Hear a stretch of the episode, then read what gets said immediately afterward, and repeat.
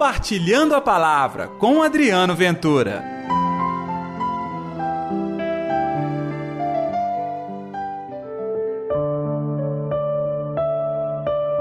de vós, porque construís os túmulos dos profetas, no entanto, vossos pais que os mataram. E aí, gente, tudo bem? Eu sou Adriano Ventura, está no ar o Compartilhando a Palavra desta quinta-feira, dia 13 de outubro. Que a paz, que o amor, que a alegria de Deus esteja reinando no seu coração. Muito obrigado a todos vocês que têm ajudado compartilhando o nosso programa, comentando no YouTube, enfim, dando nota no Spotify. É assim que a gente continua com este projeto. Esta é uma produção voluntária, gratuita e só está no ar porque muita gente ajuda de maneira abnegada. E você também, quando compartilha o nosso programa. O evangelho de hoje é Lucas capítulo 11, versículos 47 ao 54. O Senhor esteja convosco, ele está no meio de nós. Proclamação do evangelho de Jesus Cristo segundo Lucas. Glória a vós, Senhor. Naquele tempo disse o Senhor: Ai de vós, porque construís os túmulos dos profetas, no entanto, foram vossos pais que os mataram. Com isso, sois vós testemunhas e aprovais as obras vossos pais? Pois eles mataram os profetas e vós construís os túmulos. É por isso que a sabedoria de Deus afirmou: Eu lhes enviarei profetas e apóstolos, e eles matarão e perseguirão alguns deles, a fim de que se peçam contas a esta geração do sangue de todos os profetas derramado desde a criação do mundo, desde o sangue de Abel até o sangue de Zacarias, que foi morto entre altar e santuário. Sim, eu vos digo, serão pedidas contas contas disso a esta geração. Ai de vós, mestres da lei, porque tomastes a chave da ciência. Vós mesmos não entrastes e ainda impedistes os que queriam entrar. Quando Jesus saiu daí, os mestres da lei, os fariseus, começaram a tratá-lo mal e a provocá-lo sobre muitos pontos. Armaram ciladas para pegá-lo de surpresa por qualquer palavra que saísse da sua boca. Palavra da salvação, glória a vós, Senhor. A passagem de hoje é semelhante à crítica que Jesus faz, algumas que inclusive semana passada eu partilhei com você. Jesus nos convida a sermos íntegros.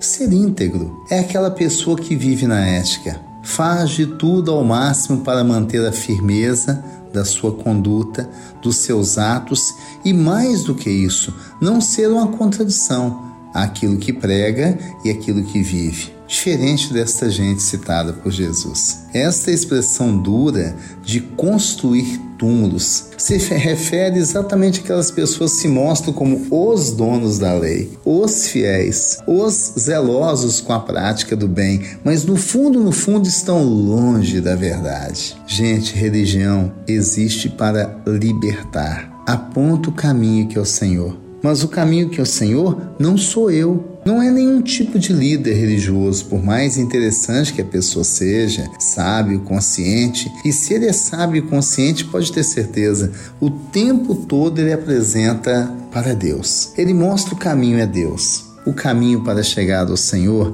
não é um caminho fácil. É um caminho de muitas renúncias, a começar do nosso jeito de ser, do pecado que mora em nossa vida. O processo de conversão é exatamente um caminho para se atingir a maturidade espiritual. E atingir a maturidade espiritual se faz em etapas. Quem dera se a gente pudesse ser totalmente limpo de nossa maldade, se nós pudéssemos o tempo todo, do acordar ao dormir, só praticar o bem. Infelizmente não é assim. Tem a ver com a nossa condição humana que é tão imperfeita.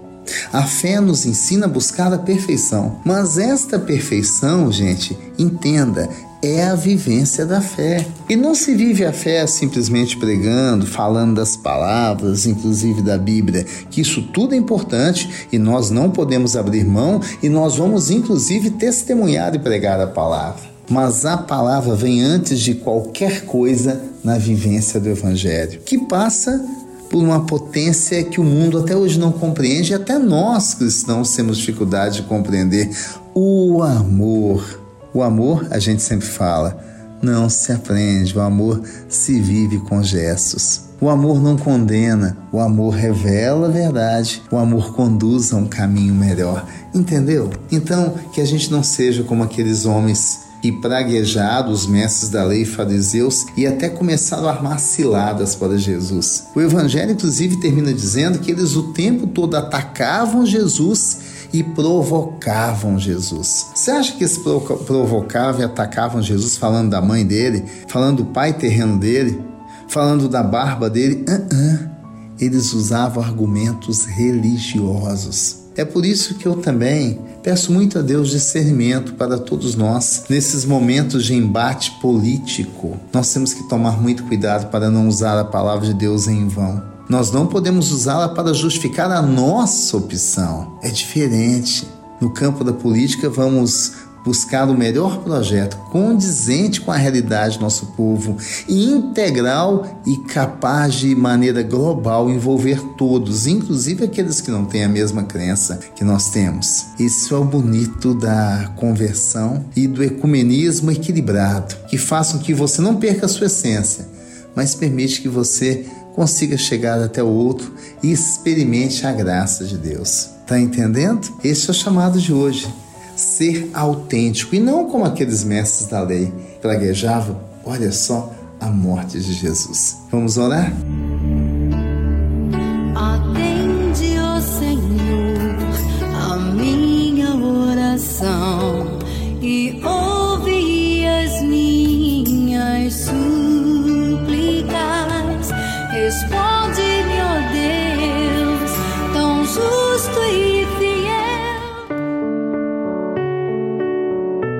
Querido Senhor, ensina-nos a viver a integridade, ensina-nos a viver o equilíbrio, a idoneidade. Que assim seja, Senhor. Em nome do Pai, do Filho e do Espírito Santo. Amém. E pela intercessão de Nossa Senhora da Piedade, padroeira das nossas Minas Gerais. Gostou do programa de hoje? Não se esqueça de compartilhar. Amanhã tem mais. Compartilhe a palavra você também. Faça parte dessa corrente do bem.